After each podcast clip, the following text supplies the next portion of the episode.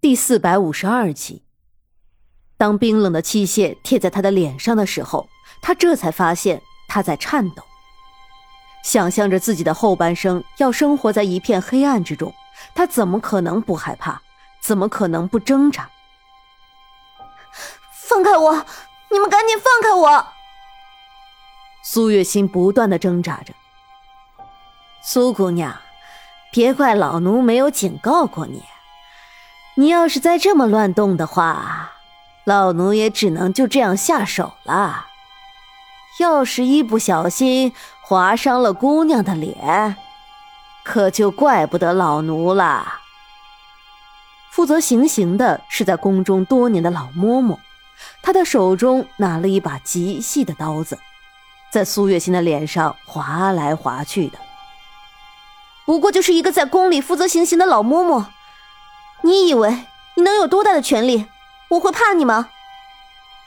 苏月心的心里害怕极了，但她却不肯承认，而是嘴硬道：“哼，苏姑娘，你不用嘴硬，接下来我就能让你知道什么叫生不如死了。”老嬷嬷说着，终于将刀子移到了苏月心的眼睛上。明明老嬷嬷还没有动手，但是苏月心却感觉到了痛感，她的神经紧绷着，根本就得不到放松。她能够感觉到老嬷嬷的刀子已经刺在了她的眼睛上。啊！她一声惨叫：“住手！”苏月心只感觉到自己的眼角处似乎有一些疼痛感，但随着这道突然响起的声音。那刀子离开了他的眼睛，他微微睁开眼睛，就发现自己的眼睛处有一些刺痛，但其他的并没有什么感觉。而在他面前站着的是英明，他气喘吁吁的，显然就是一路跑过来的。苏月心的心里是感动的。英侍卫，你这是什么意思？处决这个女人是兰妃娘娘的命令。你这是来搞破坏的意思吗？老嬷嬷面色不善的看着英明。你们好大的胆子，知不知道他是皇上要的人？你们现在私自处决了他，难道就不怕皇上知道了会责怪你们吗？英明却是一点都不虚的。兰妃是谁？不过就是一个身份低微的女子，若不是因为她有几分美貌。怎么会哄得苗疆皇帝封了她一个妃位？这样一个女人原本就不可能在后宫有什么立足之地，竟还妄想杀了苏月心，简直就是愚蠢。可，这是兰妃娘娘交代的，奴婢也……老嬷嬷没想到英明会搬出苗疆皇帝，当下有些迟疑了起来。苏月心的眼角处有一道很细微的划痕，不仔细看的话还是看不出来的。但人都已经伤了，要是不把这件事情做完，回去之后兰妃是不会放过他的。你是不是忘了兰妃的身份？不过就是一介身份低微的宫女，凭着有几分美貌才得了皇上的青睐。但是苏月心可不一样，她出身名门，你说？皇上到底会选择谁？英明的面色有些阴沉下来。怪只怪这兰妃太有手段，不过短短数月就把苗疆皇帝迷得神魂颠倒，让所有人都忘了，其实他根本就只是一介宫婢，有幸爬上了龙床而已。这，老嬷嬷的心里已经有了一番较量。兰妃就算再怎么做大，也不可能成为后宫之主，而面前这位年轻貌美、容貌比兰妃有过之而无不及，说不定日后能坐上皇后之位也不一定。不如今日就卖她这个人情，日后也能为自己留下一条退路。既然英侍卫如此替苏姑娘求情，那老奴又岂能不给英侍卫这个面子呢？老嬷嬷一张老脸上布满了褶皱，偏偏她还要笑。显得她那张脸越发的丑。英明的心里是不屑的，面上却不得不笑着。如此，就多谢嬷嬷了。他说完之后，就把苏月心从紧扣的绳索上解了下来，并且抱着她离开了。英明，苏月心把头埋在英明的怀里，所以他的声音有些闷闷的。怎么了？英明看着像鹌鹑一样窝在他怀里的苏月心，就知道他在担心什么。他却故意不说，还卖了个关子。我的眼睛。苏月心的手紧紧的拽住了英明的衣服。你放心吧，你的眼睛没事，只是有一道很细微的口子在眼角，不仔细看的话，根本就看不出来的。